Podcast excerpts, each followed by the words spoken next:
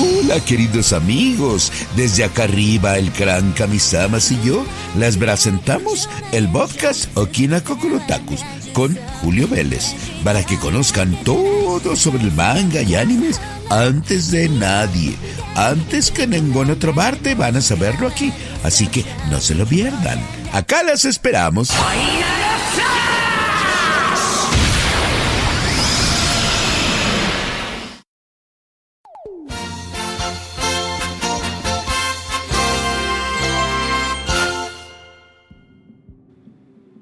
Ohayo gozaimasu, queridos amigos. Es un gusto saludarlos y pues desde aquí, desde el siguiente programa de Okina Kokorotaku, el cual pueden escuchar su podcast favorito de anime y manga tanto en Spotify como en Apple Podcasts.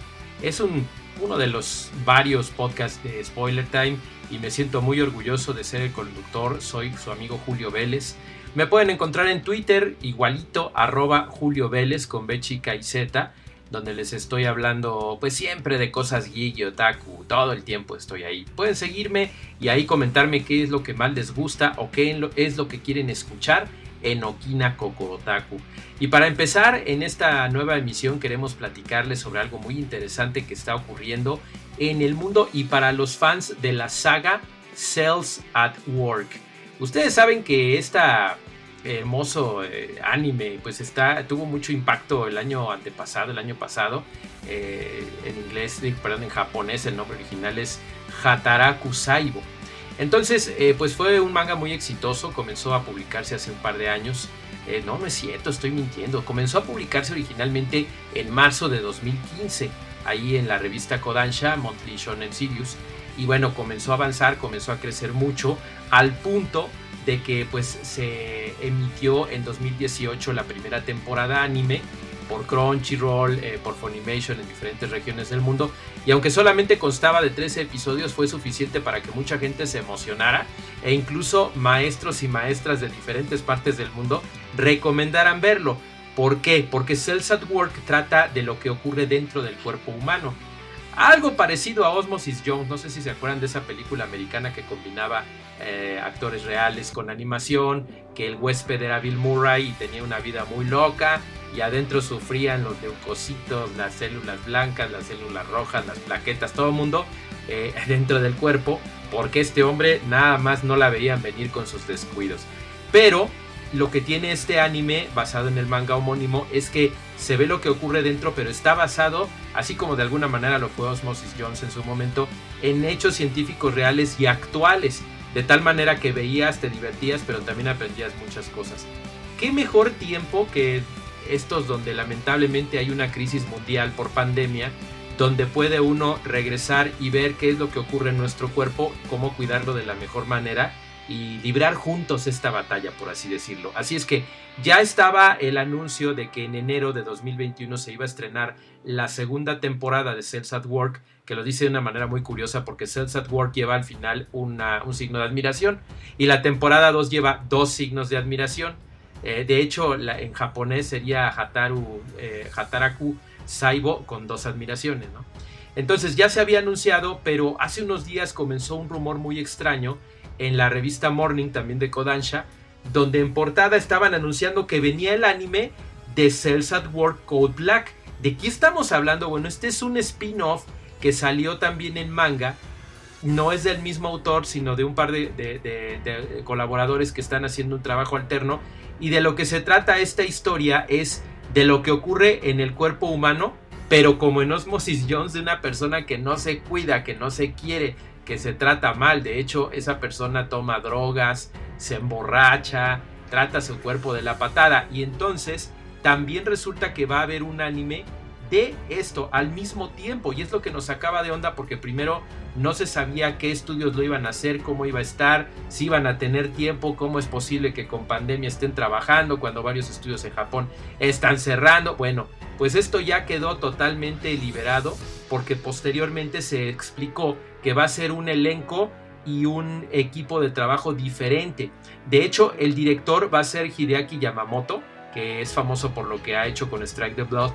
Va a dirigir, pero en el equipo de Liden Films. En vez de que sea David Production, que son los que se encargaron de la temporada 1 regular y que ahorita mismo están desarrollando la 2. Lo interesante es que planean estrenarlo simultáneamente en enero de 2021. ¿Será esto para aprovechar que el mundo estará resentido todavía por las consecuencias de los estragos del coronavirus? Tal vez. ¿Será una concientización?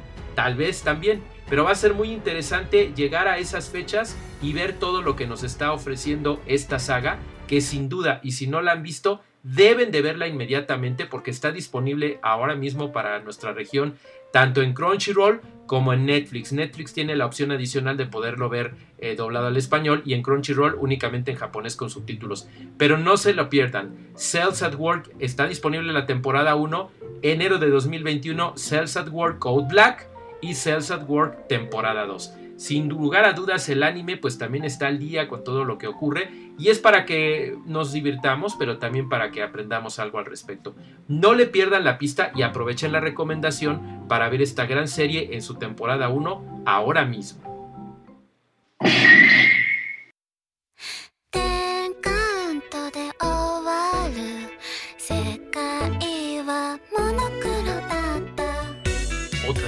Maravillas anime de las que les queremos hablar y esta vez a modo de reseña es High Score Girl. Es una delicia, queridos amigos. Fíjense que desde que tuvimos la oportunidad de ver la primera temporada, qué rápido pasa el tiempo. Ya tiene más o menos un año que se estrenó la primera temporada.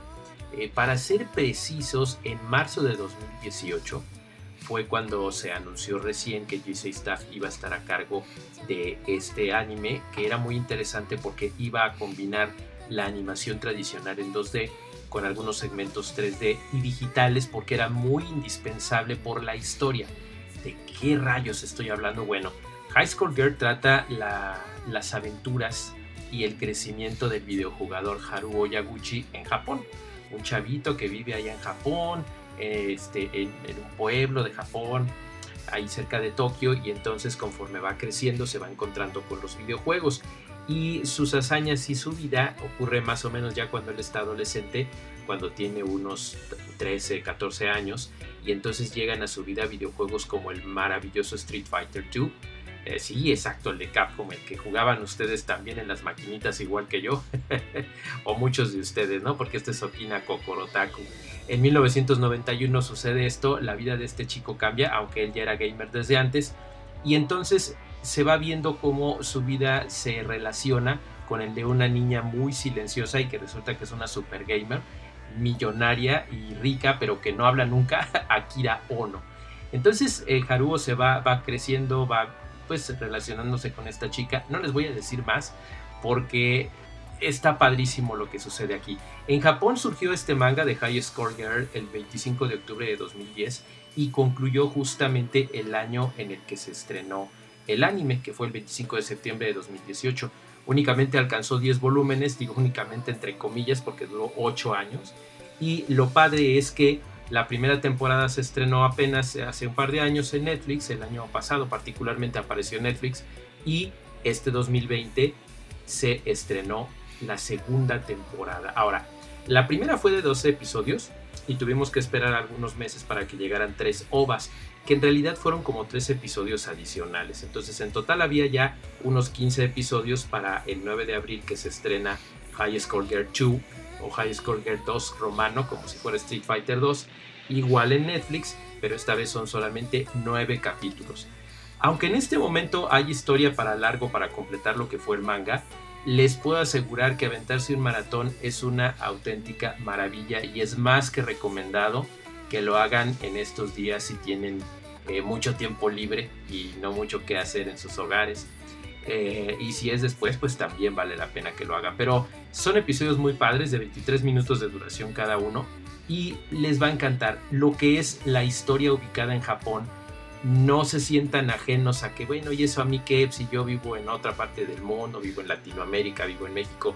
Porque lo mágico de esto es que sin ponerme camiseta gamer, porque pues esto no es jefe final, eh, pero se hay muchas de las cosas que ocurrían en Japón en aquellos días que sucedían también en América Latina en aquel entonces. Los juegos de maquinitas en las tiendas, en las farmacias, en las papelerías, que había arcades secretos que eh, por una ficha te daban dos juegos, los trucos especiales con, con este, Ryuken, eh, con Guile, este, todas esas maravillas que vivíamos en esa época. Pero sobre todo lo que a mí me encanta, y aquí es donde voy a hacer un comercial, porque justamente en Spoiler Time, en unos días más, se va a publicar una lista que hice que se llama ¿Por qué debes hacer maratón con las dos temporadas de High Score Girl? Y una de las razones que doy es justamente el tema de que la cantidad de licencias de videojuegos es asombrosa y es poco común en Japón, porque para que alguien suelte una licencia o derechos y puedas poner, ay, voy a poner una foto de PlayStation, voy a poner una de Nintendo, uy, no lo dejan, son bien especiales con ese tema de combinaciones, no tan rígido como Marvel y DC, pero sí definitivamente es muy difícil. Pero ¿qué pasa en High Score Girl? Que ves Street Fighter 2 de Capcom, ves King of Fighters de SNK, ves el Super, el Super Famicom, porque acá es Super Nintendo, pero allá es Super Famicom. En fin, ves una combinación de marcas donde es tal como en la vida real, donde no te importa y a tus amigos les gusta una marca y a ti te gustaba otra y se ponían a alegar.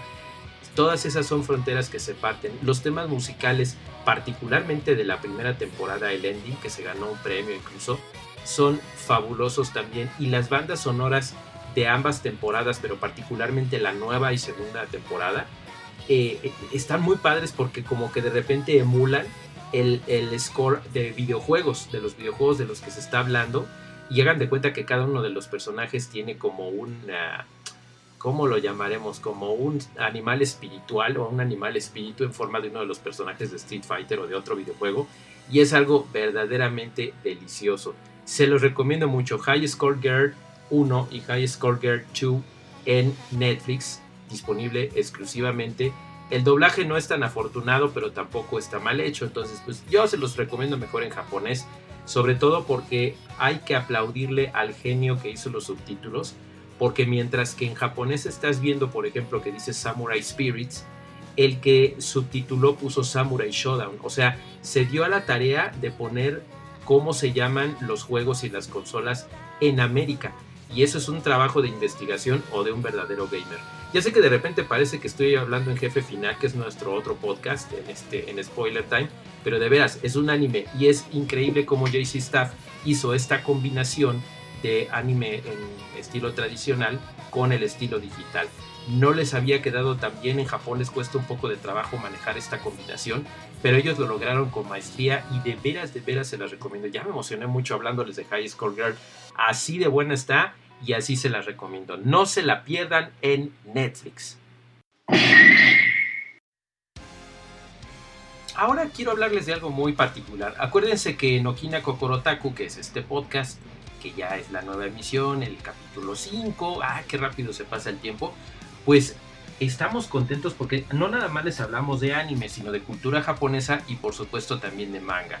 Y el manga no son esos cómics japonesitos que les dicen que se leen de atrás para adelante y que están muy entreteniditos y que a veces son inspiración para anime. No, no, no, es toda una cultura y es asombrosa la manera en la que sin hacer uso de colores, sin ofender por supuesto a los grandes eh, coloristas de, de Occidente, pero en blanco y negro en el manga logran cosas maravillosas, nos transportan a mundos increíbles con una gran cantidad de géneros, así como en el anime, que van para todas las edades y para todos los gustos. Pero ahorita que están los problemas de quédate en casa, no salgas, que mira que hay una pandemia, que mira, o a lo mejor que escuchen este podcast en el futuro Dios quiera que, ya esté todo bien y que ya puedan salir, pero que no tengan dinero, que se les hace difícil, que estén enfermitos o sencillamente que no quieran salir de casa. ¿Hay alguna opción digital legal que valga la pena? La respuesta es sí. Y la respuesta está a un alcance, al alcance de un clic, porque si ustedes tienen el sistema operativo eh, iOS o tienen Android, pueden bajar la aplicación Manga Plus, así como lo oyen. Manga Plus, Manga Plus de Suecia, que es esta editorial maravillosa que precisamente hace algunos meses ya lanzó este, esta maravillosa plataforma que pueden bajar en América. ¿Y saben qué es lo más maravilloso? Que pueden bajar estos mangas en español, que es lo más padre. Si ustedes entran y se meten ahí, bueno, yo siempre lo tengo con las dos opciones porque quiero tener si todavía no ha salido un ejemplar en español, pues primero a lo mejor lo puedo ver en inglés. Para el momento en el que estoy eh, grabándoles este segmento en Okina Kokorotaku, hay 82 títulos diferentes en inglés y 49 títulos en español.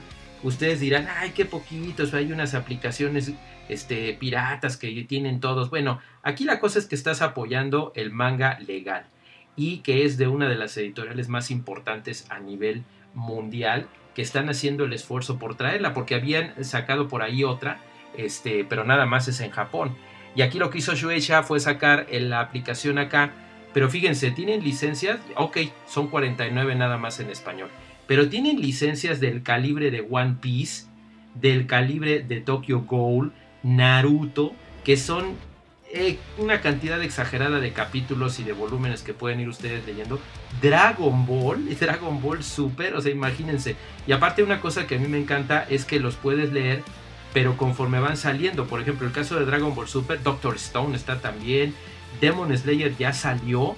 Y bueno, yo sé que Panini Comics eh, tuvo algunos retrasos justamente porque ellos lo hacen impreso y ni ellos pueden imprimir ahorita, ni nosotros podemos ir a la calle a traer el manga en físico. Pero aquí ya lo pueden leer, lo pueden leer gratis, lo pueden leer en español, lo pueden ver cuantas veces quieran, compartirlo con sus amigos. A, títulos tan increíbles como Promise Neverland, que está increíble. Así están viendo el, anime en Crunchyroll, bueno, tienen que leer el manga. My Hero Academia, o sea, es una cantidad asombrosa de títulos que ustedes pueden tener. Se llama Manga Plus. Lo único que tienen que hacer, de preferencia yo les recomiendo la tableta porque se disfruta más pero se puede leer también en su smartphone. Ahí les va a costar trabajo como que leerlo, no porque esté mala la aplicación, sino porque pues las letras ni modo que estén de qué tamaño, ¿verdad? Para que podamos apreciar el dibujo. Pero hay maravillas, incluso retro, está Bleach, está Ronnie Kenshin, está JoJo's Bizarre Adventure. De verdad que van a quedar asombrados con todo lo que pueden ustedes leer, pasársela bien y sobre todo tener en su corazón, en su cocoro, que es algo legal. Supercampeones, por ejemplo, ahorita que me estaba acordando, de veras que hay una cantidad muy grande de títulos que los van a hacer muy felices. No se los pierdan, recuerden, Manga Plus se llama la aplicación. Y por ejemplo, ahorita que estoy echándole un ojito, eh, ah, ya, ya metieron entrevistas. Hay aquí una entrevista con los editores eh, de Guardianes de la Noche, este que bueno es, Demon Slayer y ahí ellos explican cuál es el origen. El artículo está completamente en español y tiene fotos de su creador. Está Katayama-san, este...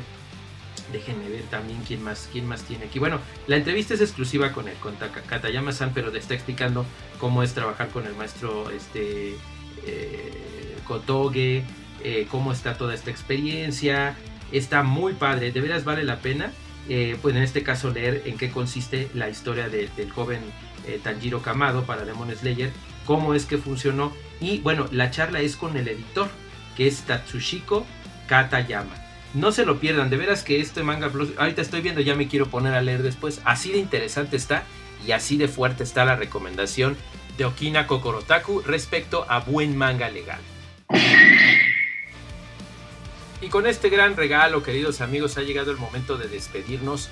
Yo soy Julio Vélez, que desde este episodio 5 de Okina Kokorotaku me despido con mucha alegría, con mucho agradecimiento por su preferencia, por suscribirse, porque estamos tanto en Spotify como en Apple Podcast. Ya nos pueden encontrar allí. Este podcast Okina Kokorotaku, que es parte del grupo de audios eh, semanales y quincenales de Spoiler Time. También pueden leerme por allá en Spoiler Time, pero sobre todo síganme en Twitter, se los ruego, arroba Julio Vélez, donde estaremos hablando de todo esto. Todos los días pueden decirme ahí sus recomendaciones de qué quieren que se hable aquí qué les gustaría que les platicara del mundo del anime, el manga y toda la cultura japonesa. Y por supuesto en el otro programa que es Jefe Final, que se centra en videojuegos. Cada semana hay un episodio de uno y un episodio de otro. Nos encuentran en Apple Podcast y nos encuentran también en Spotify.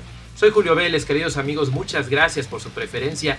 Sigan echándole todos los kilos del mundo con toda esta situación. Sean muy felices lean por favor mucho manga, vean mucho anime, háganlo con su familia, no se sientan solitos, esto va a pasar pronto. Yo soy Julio Vélez y les digo hasta la próxima, queridos otakus. Llevo miles de años en mi castillo y nunca escuché un programa igual.